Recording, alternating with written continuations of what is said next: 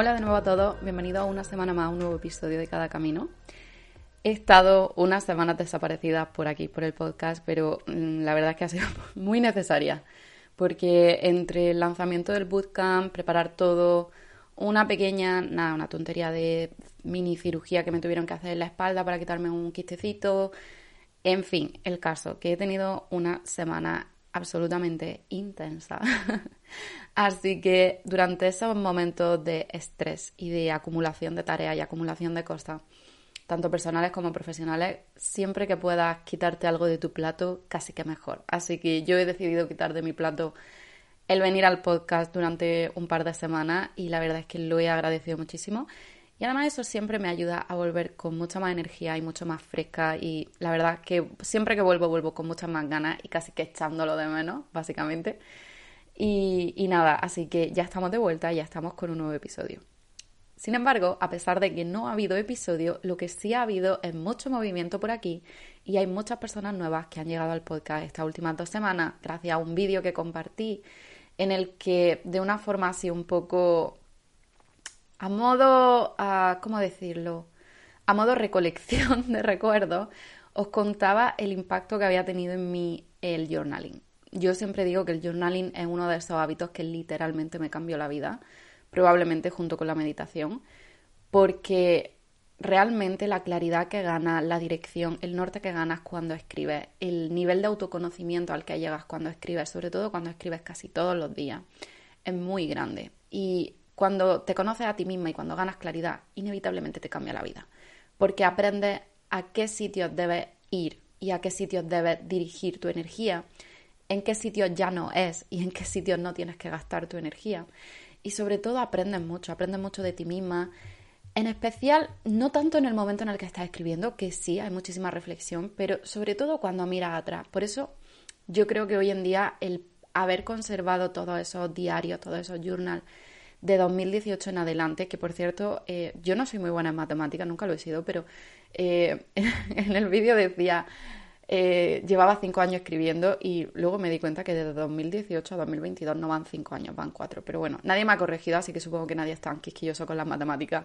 Anyways, el caso es que me parece un regalo súper grande y un privilegio tener como esos fragmentos de cómo pensaba, cómo me sentía de cinco años atrás acumulados. Y muchas veces os cuento, tanto en Instagram y creo que aquí en el podcast también lo he comentado alguna vez, que una, una pregunta muy poderosa es hacerte la pregunta de me he movido de lugar.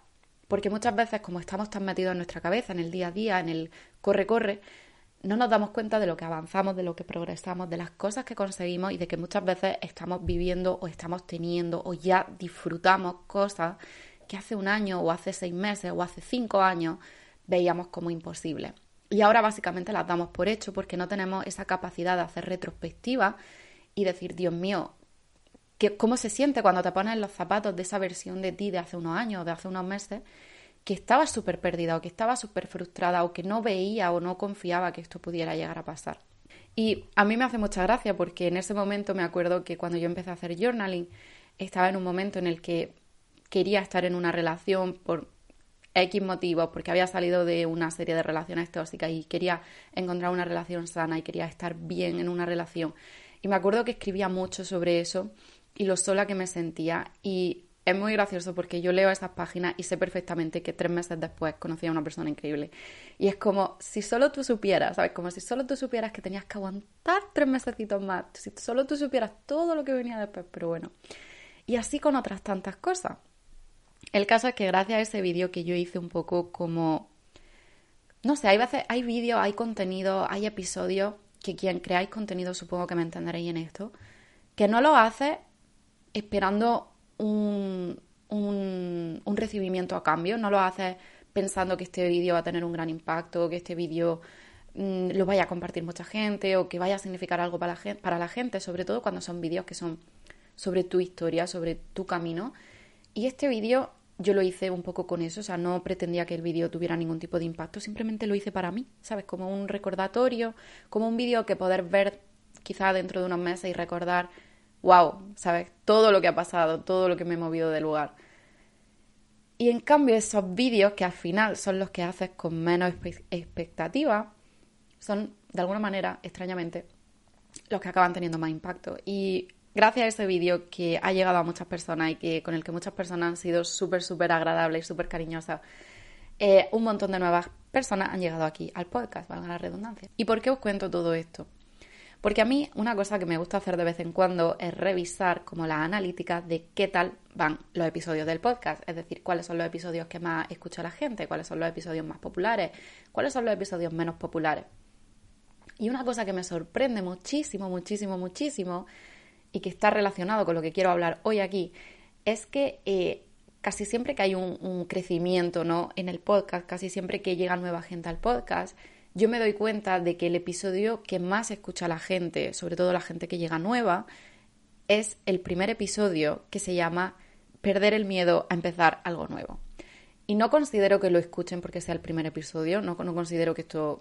Para mí los podcasts no son como un libro que tienes que empezar por el primer capítulo o una serie que tienes que empezar también por el primer capítulo.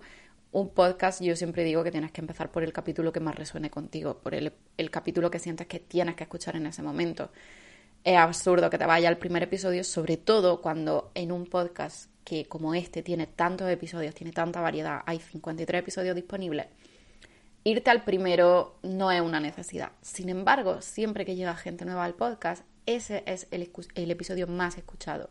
Y a día de hoy, que estamos hoy, a día 16 de septiembre, esto es viernes cuando estoy grabando, ese es el episodio más escuchado de cada camino. Lo cual me hace pensar que no es por el hecho de que sea el primer episodio, sino por el tema que trata el primer episodio, es decir, perder el miedo a empezar algo nuevo. ¿Y qué nos dice que esto sea el episodio más escuchado? Que todo el mundo quiere empezar cosas nuevas, que todo el mundo tiene deseos de crear algo nuevo, todo el mundo tiene deseos de perseguir cosas nuevas, pero al mismo tiempo todo el mundo tiene miedo de hacerlo. Así que, como de alguna manera sí que siento agradecimiento porque vayáis a escuchar ese episodio y de alguna manera me parece divertido que ese sea el episodio más escuchado porque es el episodio que más pánico me dio grabar porque era el primero. De hecho, lo grabé dos veces. De hecho, tengo, o sea, yo conservo la grabación primera, primera, primera, o sea, el oficial primer episodio que yo grabé del podcast que no publiqué y que fue como la antesala de ese primer episodio. Y recuerdo escucharlo, recuerdo que no me gustó, o sea, sí me gustó, pero yo me sentía tan incómoda, tan insegura, sentía tanto miedo, estaba tan fuera de mi zona de confort. Sentía que tenía que editarlo cada dos por tres porque había muchos silencios, había muchas coletillas, mucho, eh, oh, mm, no sé, mm, ¿qué digo ahora? y todo eso lo tenía que ir editando.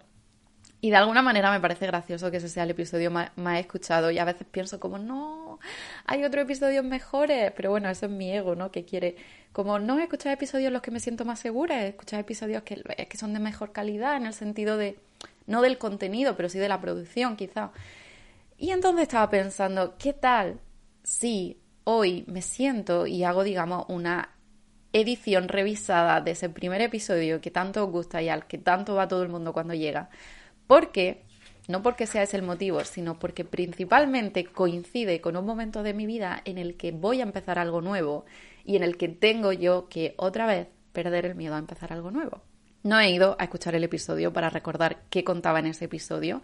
Esto también las personas que creáis contenido, supongo que estaréis conmigo en esta. No es demasiado cómodo, es raro escucharte a ti o verte a ti en un vídeo.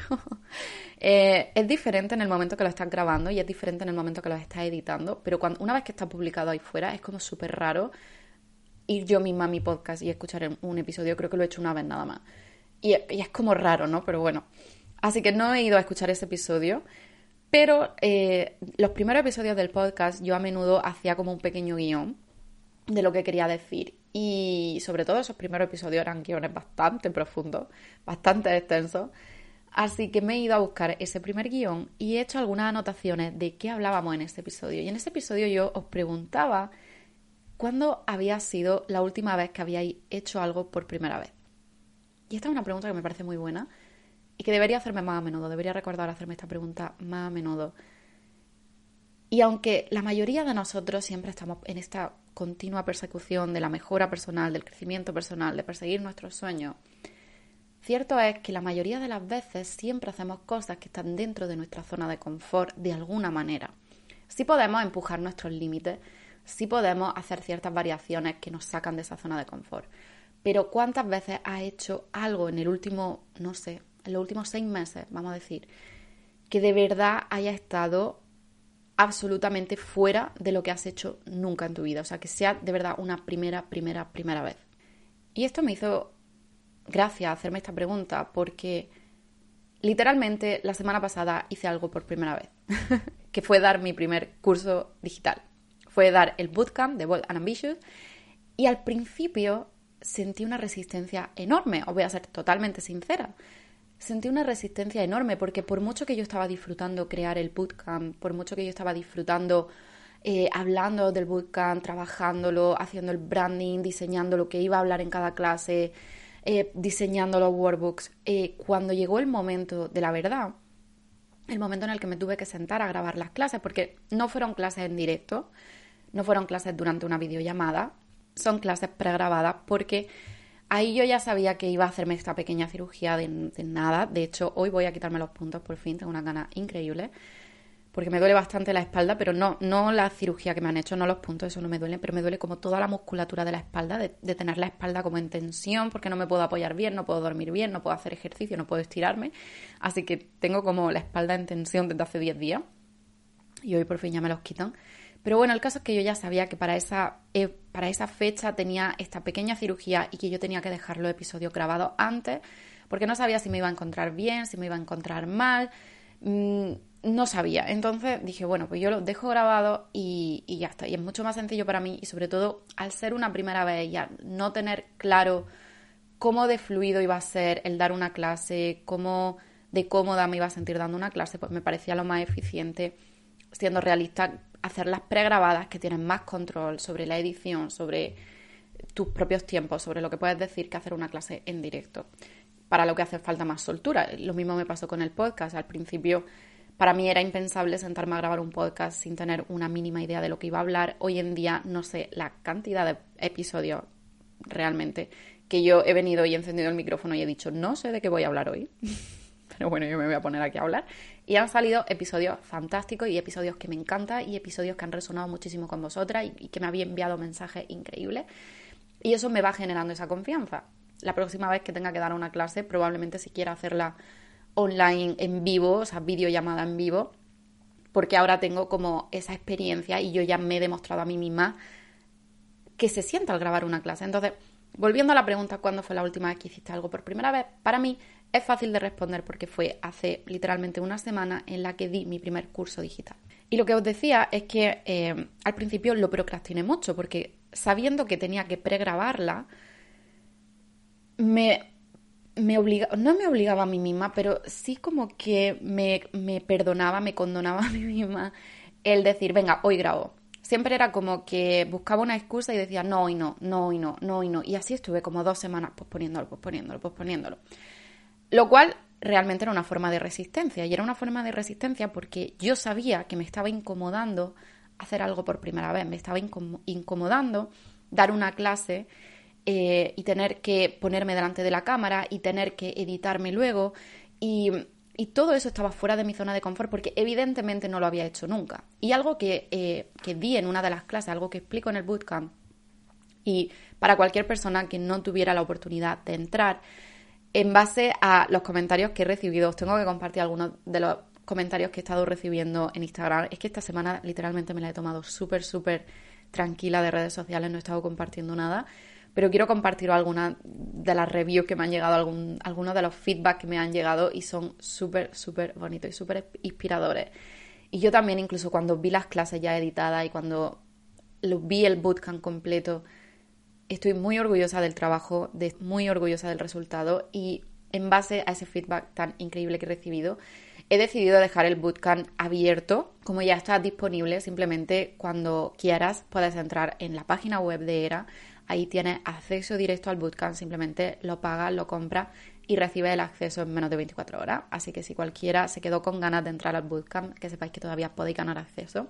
Y algo que yo explicaba en una de las clases del bootcamp era como eh, la, principal función de nuestro cerebro es mantenernos vivos y la forma de mantenernos vivos es mantenernos a salvo. Eso es una forma súper primitiva que tiene de funcionar nuestro cerebro. Entonces, en base a eso, nuestro cerebro, que, cuya misión, cuyo único trabajo es mantenernos vivos y a salvo, siempre va a intentar alejarnos de todo aquello que el cerebro considera que es peligroso o que ve arriesgado o que no se siente cómodo o no conoce. Todo aquello desconocido, el cerebro automáticamente lo va a rechazar y va a hacer todo lo posible porque no vaya en esa dirección. ¿Y a quién manda el cerebro para hacer ese trabajo? Y esto os lo decía también en el bootcamp. El esbirro o, o el, el, ¿cómo se dice?, el ayudante del cerebro es la, la saboteadora interna. ¿A quién manda tu cerebro cuando el cerebro dice, no, no, no, no, esto está, mm, esto es súper desconocido para nosotros, yo no sé si esto es peligroso, yo no sé si esto nos va a sentar bien, mal o regular, no sé si esto nos va a causar un problema, no sé si esto nos va a causar un peligro. Entonces, ¿a quién manda la saboteadora interna? La saboteadora interna, su misión es evitar, bajo todos los medios, que hagas eso que el cerebro está pensando que no vas a estar segura haciéndolo. Entonces, la clave para cualquier cosa que tú quieras hacer en tu vida, sobre todo por primera vez, es como es desconocido, porque ¿cuál es la definición de lo desconocido? Aquello que no conoces. No conoces aquello que no has hecho nunca, aquello que no has probado nunca, aquello que no has experimentado nunca. Entonces, para muchos de nosotros hay cosas que son absolutamente desconocidas. Y todo aquello desconocido, el cerebro siempre va a intentar alejarte de aquello y volverte a lo familiar. Porque una persona y siento que siempre pongo el ejemplo de, la alimentación y del ejercicio y todo esto, pero porque me parece que es un ejemplo muy comodín que todo el mundo puede entender e identificarse de alguna manera, porque nadie, nadie nace siendo la persona más saludable del planeta. Así que eh, el ejemplo clásico para esto es cuando una persona, por ejemplo, decide que quiere ser su versión más saludable, decide que quiere comer bien, que quiere dejar de comer comida basura, que quiere empezar a hacer ejercicio, que quiere empezar a tener una relación sana con su cuerpo, hablarse bonito, mirarse en el espejo y decirse cosas bonitas. Y esa persona a menudo lo hace durante una semana o quizá durante dos semanas. Pero a las dos semanas el cerebro de repente empieza a decirnos cosas como, pero ¿para qué ir hoy al gimnasio? Si hace frío, si está lloviendo, mejor nos quedamos en casa. ¿Para qué vas a comerte una ensalada si ya te la comiste ayer? Mejor hoy comete una hamburguesa. Mm, no sirve de nada todo lo que estás haciendo, fíjate, sigues sintiéndote igual, sigues sin sentir energía, sigues sin sentirte mm, fuerte, sigues sin sentirte atlética, sigues sin sentirte saludable. Y el cerebro empieza esa especie de diálogo interno de autosabotaje para evitar que lo hagamos. El motivo único de que, el cerebro haga eso y de que mande a la sabotadora eh, interna, a su esbirra, es porque todo eso no le es familiar al cerebro, todavía no le es familiar, no le es familiar el coger y ponerte la ropa de ejercicio cuando hace 5 grados y está lloviendo y hace frío y es de noche y llega cansada de todo el día trabajando, no es familiar para el cerebro que a esa hora tú decidas ponerte la ropa de ejercicio y salir a correr o irte al gimnasio. No es familiar para el cuerpo que está acostumbrado a todas las hormonas que, y a todas las sensaciones adictivas que le genera la comida basura, porque está llena de aditivos, no le es familiar para el cerebro que le cortes esa adicción de repente, que le cortes todo el azúcar, que le cortes todos los aditivos y que de repente empieces a darle un montón de comida, por ejemplo, basada en vegetales. No le es familiar y todo lo que le es desconocido, automáticamente por sistema, por naturaleza, por biología, el cerebro va a coger y lo va a querer rechazar. Entonces, la manera de eh, atreverte a todas esas cosas nuevas, y ya no solo atreverte, porque pensamos que el atrevernos lo es todo. Un momento de valentía lo tiene cualquiera. Cualquiera coge y graba un episodio y lo sube. Pero la valentía de verdad, el, el compromiso de verdad, es seguir haciéndolo semana tras semana. Cualquiera coge y va al gimnasio un día a las 5 de la mañana. Pero ¿quién realmente sigue haciéndolo mes tras mes tras mes? Cualquiera lanza un negocio, pero ¿quién se queda en el negocio a pesar del primer fracaso? El, primer impulso, el primer impulso de valentía, el primer impulso de, lanzarte a hacer algo nuevo, es muy fácil cumplirlo, es muy fácil lograrlo, porque ahí hay mucha motivación, hay mucha chispa. Pero quien consigue quedarse, quien consigue triunfar y quien consigue sostenerlo y lograr esa meta, es la persona que consigue no solamente perder el miedo a hacer algo nuevo, sino volver lo nuevo, lo desconocido, lo extraño en algo familiar. Porque de esa manera tú le enseñas al cerebro que está a salvo haciéndolo, que no pasa nada haciéndolo y que esto no gusta. Y la clave para conseguir cualquier meta, cualquier proyecto, cualquier idea, la clave para romper esa gran distancia que hay entre lo que somos hoy y lo que tenemos hoy y lo que queremos tener y quién queremos ser, es aprender a enseñarle al cerebro cómo volver lo desconocido conocido, familiar, y cómo volver lo que ahora no es familiar y no nos gusta tanto, desconocido. Y para todas aquellas personas, siguiendo con el ejemplo del ejercicio, para todas aquellas personas que sí sois saludables, que sí habéis aprendido a hacer ejercicio, a comer saludable, a cumplir ciertos hábitos, os daréis cuenta de que eso ahora es lo familiar para vosotros. ¿Y qué pasa ahora cuando, por ejemplo, te vas de viaje una semana y te, y te pasas una semana como bebiendo mucho, tomando mucho alcohol, comiendo así como en muchos bares, muchos fritos, comidas como muy, muy densas, muy pesadas, que tu cuerpo te está diciendo, por favor, quiero una, quiero una ensalada, o quiero, quiero pescado, quiero, quiero algo más ligero. ¿O qué pasa cuando te tiras una semana sin moverte? Estás deseando volver a hacer ejercicio. Yo ahora llevo 10 días que no podía hacer ejercicio por, por lo de la espalda y os juro que ha sido los 10 días más largos de mi vida en el sentido de quiero moverme, necesito moverme porque es mi manera de liberar energía, es mi, manera de desestresarme. Yo acumulo muchísimo estrés. Tengo una, soy una persona que tiene como mucha sensibilidad al cortisol y me estreso mucho y en especial han sido unas semanas súper estresantes para mí y para mi sistema nervioso porque estaba haciendo algo que era súper nuevo para mí, como era mi curso y como era eh, también pasar por esta mini operación que también me ha estresado bastante. Entonces, yo necesitaba hacer ejercicio porque sé que es como la forma para mí de liberar energía, de liberar estrés. Y el no poder hacerlo ha sido como una cosa tan incómoda, era tan desconocido para mí ahora mismo el estar durante 10 días sin moverme, sin estirarme, sin ejercitarme, sin salir a caminar, sin nada. Y algo que pasa cuando aprendes a perderle el miedo a hacer cosas nuevas y hacer cosas nuevas con más frecuencia en tu vida, es que se vuelve adictivo. Y esto es algo que también os he comentado más de una vez.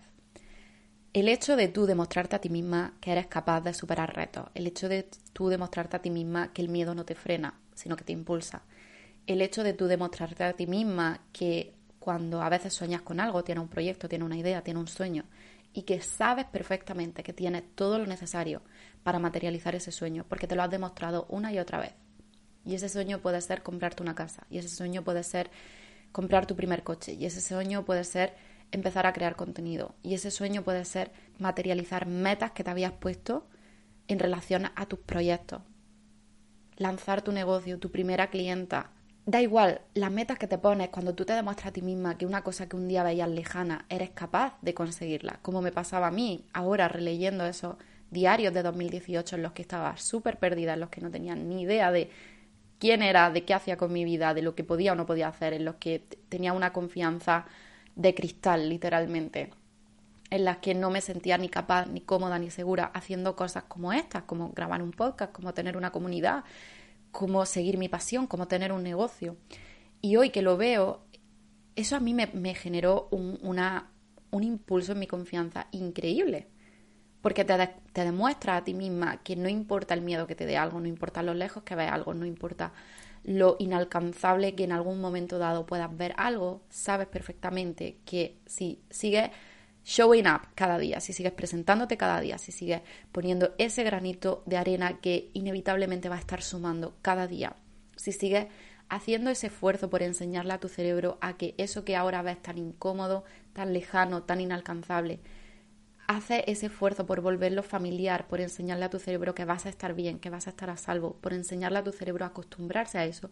Todo esto, de verdad, todo esto lo trabajábamos en el bootcamp, si es algo que que os cuesta y que se os traba y que no sabéis muy bien cómo hacerlo, podéis todavía entrar al bootcamp y hacerlo porque de verdad es súper, súper transformador y transforma por completo la forma que tenemos de enfrentarnos a los retos y de enfrentarnos a nuestras metas y de reescribir la forma que tenemos de ver y de enfrentar esas metas. Entonces se vuelve como casi que adictivo, ¿no? Se vuelve como esa potencia que no se puede apagar de ¿y qué es lo siguiente? ¿Y qué más puedo hacer ahora? Y qué más quiero demostrarme a mí misma que soy capaz de crear. Y esto lo cuento porque cuando digo que viene al caso el hecho de hablar de perder el miedo a hacer algo nuevo, no hablo del, bootcamp, no hablo del curso, porque eso ya de alguna manera es cosa del pasado, porque de hace una semana. quiero hablaros de algo más íntimo y más personal. Una de mis redes sociales favoritas, y siempre lo he dicho, es YouTube. YouTube para mí es una plataforma que significa muchísimo, que ha tenido un impacto increíble en mi vida. Técnicamente yo podría decir que yo aprendí a hablar inglés gracias a YouTube. He conocido a gente increíble gracias a YouTube. Eh, no, no personalmente, porque no, son amigas mías, pero me refiero a gente a la que sigo desde hace años y de alguna manera mm, me han impactado y me han enseñado muchísimo en mi vida y, todo mi viaje de crecimiento personal. El hecho de que yo esté aquí hoy teniendo un podcast, teniendo un negocio, teniendo la comunidad que tengo, la plataforma que tengo, los objetivos y las metas que tengo vienen de ahí, porque mis primeras expansoras yo las encontré en YouTube. Y en aquella época que yo estaba tan, tan, tan perdida en 2018, cuando yo empecé journaling, yo empecé journaling literalmente por YouTube, porque en aquella época me acuerdo y esto lo conté en un episodio en el que hablaba un poco más en profundidad de cómo empezó todo mi camino de crecimiento personal y todo mi camino de redes. En aquella época yo venía de haber estado tomando un curso en Londres, llegué aquí, era los últimos meses de mi máster, una vez que terminase mi máster era como ese inicio de la vida adulta, o sea, era... Yo estaba, digamos, como en la antesala a la vida adulta, ya sabía que en cuanto terminara mi estudio universitario ya tenía que empezar a trabajar, ya tenía como que dar ese paso a la vida adulta de verdad y estaba súper perdida, no sabía qué hacer, no, no sabía quién era, tenía como una especie de crisis de identidad, la crisis de los 25 supongo, la crisis del cuarto de vida, se llama así literalmente. Y me acuerdo que de alguna manera, no sé qué, qué busqué en YouTube en aquella época, yo ya consumía bastante YouTube, pero no había llegado, digamos, al lado del crecimiento personal de YouTube, no había llegado ahí todavía. Y llegué en aquella época y, me inspiró tanto, me enseñó tanto, me abrió tanto los ojos, me dio tantas herramientas. Y de ahí nació un poco ese deseo de yo querer también ser parte de la conversación y yo querer también sumar mi granito de arena. De hecho, yo recuerdo que todo ese contenido lo consumía en inglés y no encontraba en aquella época a ninguna creadora en castellano, en español, que hablara de estas cosas. Y me acuerdo que yo decía, ay, a mí me gustaría ser la persona que esto lo estuviera enseñando porque no todo el mundo habla inglés y eso significa que no todo el mundo tiene acceso a esto y esto a mí me está literalmente cambiando la vida. Eso fue un poco la llamita que para mí lo empezó todo. Y yo me acuerdo que en aquella época yo quería empezar mi propio canal de YouTube, pero a mí me daba pánico. Yo no sé cuántas veces estuve trabajando, pensando que quería ese canal de YouTube, eh, haciendo una lista de qué episodios, bueno, qué episodios, perdón, eso es de formación profesional del podcast, eh, qué vídeos quería grabar, cómo sería, de qué hablaría, etcétera, etcétera. Pero algo dentro de mí sabía 100% que estaba demasiado fuera de mi zona de confort crear un canal de YouTube. Demasiado, demasiado fuera de mi zona de confort. Y de alguna manera, de nuevo, mi cerebro sabía que eso era tan poco familiar, mi cerebro estaba tan convencido de que eso era peligroso para mí, que no quise hacerlo. No quise hacerlo y siempre me saboteaba y siempre lo dejaba de, de un lado. Miento, sí quería hacerlo, pero nunca me atreví a hacerlo. Así que de alguna manera siempre lo fui posponiendo. Luego, si rebobinamos unos años hacia adelante, llegó la época en la que empecé a trabajar en ERA y una parte que yo quería incluir en ERA era una especie de banco de contenido gratuito. inicialmente, algún día os contaré toda la transición que hubo con la idea original de ERA hasta lo que ERA es a día de hoy. Y para quien no sepa todavía lo que es ERA, ERA es mi, mi negocio digital, es una plataforma en la que literalmente le enseño a las mujeres, a mis clientas, cómo materializar ese impacto que quieren ser y que quieren crear en el mundo a través de sus negocios digitales.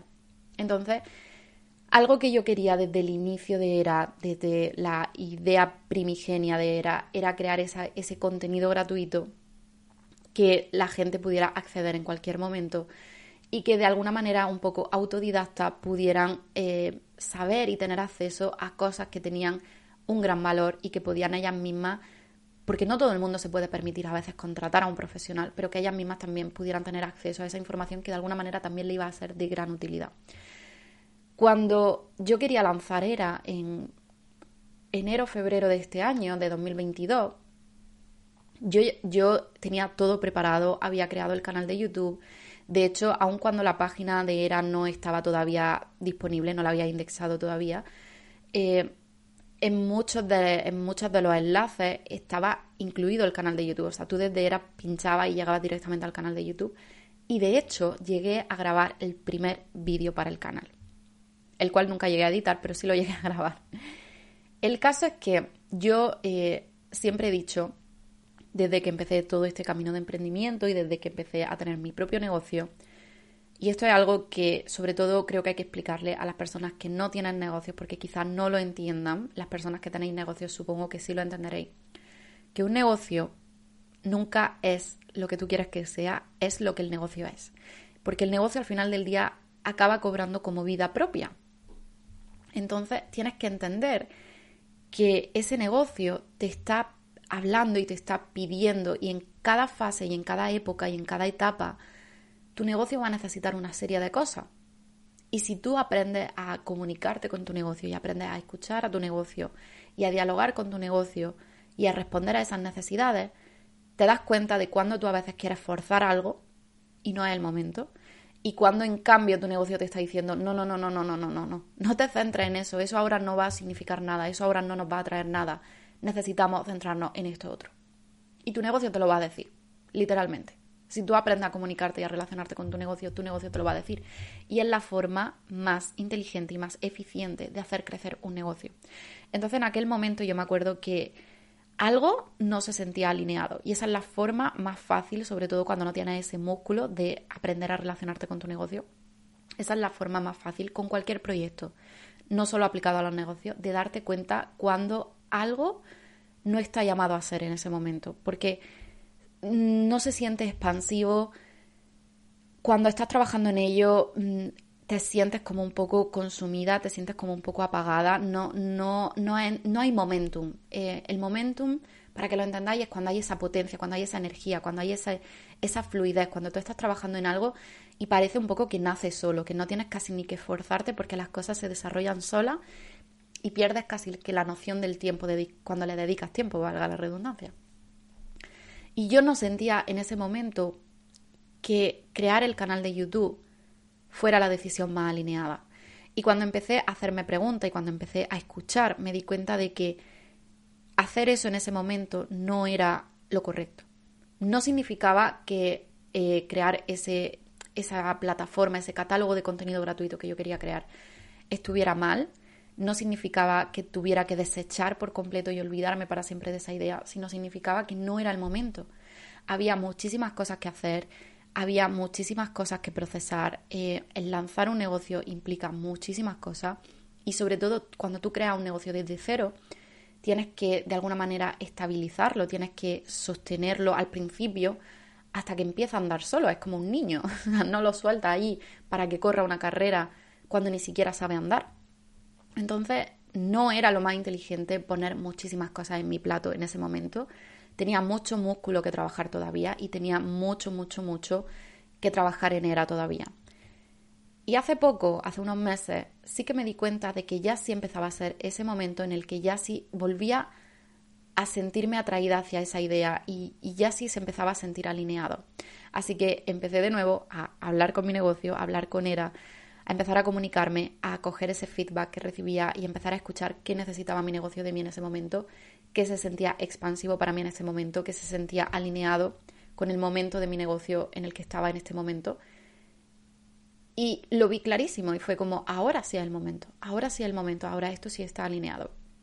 Así que, de alguna manera, creo que siempre he estado como tan atraída hacia YouTube, es mi plataforma favorita es la plataforma que me ha enseñado muchísimo en la vida, eh, literalmente.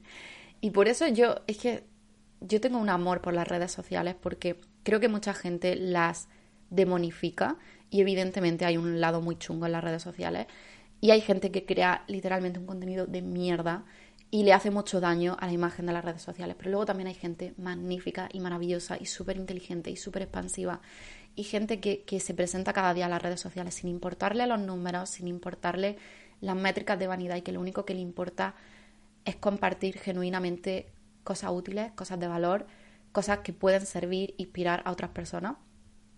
Y la, y la verdad es que cumplen una misión increíble.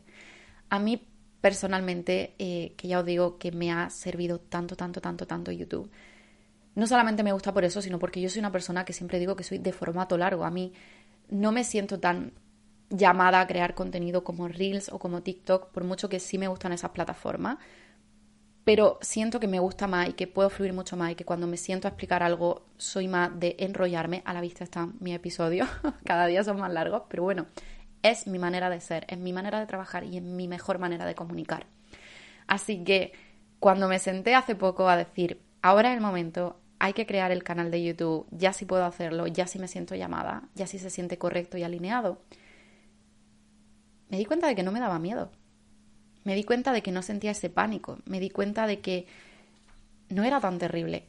Y comparé el empezar el canal de YouTube con empezar el podcast. Y comparé la resistencia que sentía al crear el podcast con la resistencia que estoy sintiendo ahora al crear, al crear el canal de YouTube, que es mínima, súper mínima.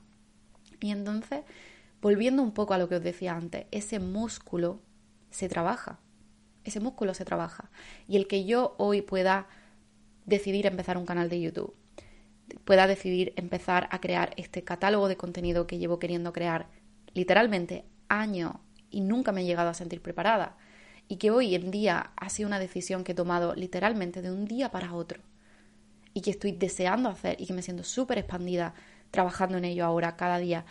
Esa, esa facilidad, esa familiaridad, esa comodidad no viene regalada. Esa familiaridad es el resultado de haberme enfrentado a cosas incómodas, a cosas desconocidas, a cosas que me han sacado de mi zona de confort durante años. Así que no deis por sentado cuando veis a personas, tal vez como a mí ahora, o incluso a personas que admiráis o personas que consideráis que han logrado grandes cosas, cuando las veis tomando esas decisiones, dando esos grandes pasos, uno, siempre dan miedo, porque lo desconocido siempre da miedo, y quien diga que no miente y a un temerario o una temeraria. Pero esa facilidad es el resultado del entrenamiento de ese músculo una y otra y otra vez. Es el resultado de enfrentarte a cosas fuera de tu zona de confort una y otra y otra vez. Y cada vez se vuelve más fácil. No da menos miedo, pero se vuelve más fácil. Y cada vez resulta más fácil aprender a reconocer cuáles son tus señales de sabotaje, cuáles son cuando te saltan las alarmas de no estoy saboteándome porque esto no tenga que pasar o porque esto sea una mala idea, sino me estoy saboteando porque estoy reconociendo que a mi cerebro le da miedo esto y le da miedo porque es desconocido. ¿Cómo puedo volver esto algo que no sea desconocido? ¿Cómo puedo volver esto familiar? A mí me daba miedo grabar la primera vez un episodio del podcast. No me resultaba familiar sentarme a grabar un episodio del podcast. ¿Cómo vencí eso? Sentándome cada semana. Sentándome literalmente con esa incomodidad cada semana y con el canal de YouTube pasará lo mismo. Quizá la primera clase o el primer vídeo no sea la cosa más cómoda del mundo. Pero quiero que tengáis claro que cada semana cuando veáis un nuevo vídeo va a ser porque yo tengo ese compromiso y tengo ese, esa, sí, ese compromiso es la palabra, de seguir sentándome con la incomodidad semana tras semana, porque así es como se genera el músculo. Y tal vez dentro de un año llegue y os diga qué cómodo, qué liviano, qué divertido se siente para mí sentarme a grabar un vídeo, porque lo he vuelto familiar. Así que con la pregunta y con la reflexión que quiero dejaros esta semana es, la primera de todas es cuándo fue la última vez que hiciste algo por primera vez y cómo te sentiste cuando hiciste algo por primera vez. Y la segunda es qué proyecto o qué meta hace tiempo que quieras empezar o hace tiempo que quieres perseguir y te ha estado convenciendo de que no es el momento oportuno o de que no va a ser lo bastante buena, así que ¿para qué vamos a intentarlo siquiera? O que quizá te intimida mucho el que digan, qué van a decir, qué van a pensar, que a quién le va a gustar o a quién le va a interesar. Así que hazte esas preguntas y recuerda que nunca va a ser el momento en el que te sientas preparada. Nunca va, nunca va a llegar un día en el que diga, hoy me siento absolutamente segura, convencida y capaz de hacer esto. Sentirte segura y sentirte capaz no es, una, es un sentimiento, es una decisión. Yo no me sentía capaz el día que lancé mi negocio, no me sentía capaz el día que vendí mi primer servicio, no me, no me sentía capaz el día que publiqué mi primer episodio, no me sentía capaz el día que di mi primera clase, no me sentía capaz el primer día que tuve que pagar impuestos, no me sentía capaz el primer día que entré a la universidad, no me sentía capaz el primer día que me senté a hacer un examen de la universidad. no me sentía mm, capaz en mi primera cita, no me sentía capaz la primera vez que hice el amor, no me sentía capaz nunca, nunca en mis primeras veces me he sentido capaz, ni segura, ni cómoda, porque eran primeras veces, porque por definición, en una primera vez no sabes lo que va a pasar, no sabes lo que te esperan, no sabes lo que hay al otro lado de la experiencia, pero tienes que pasar por ello y tienes que repetirlo y tienes que hacerlo muchas veces para acostumbrarte y para enseñarle a tu cerebro que estás a salvo, que no pasa nada y para crecer y trabajar ese músculo. Así que nada, ya me contaréis cuál ha sido vuestra última primera vez y ya me contaréis cuál va a ser vuestra próxima primera vez. Nos vemos la semana que viene, que paséis una semana increíble. Os deseo lo mejor, os mando un beso enorme y nos escuchamos el lunes que viene. Chao.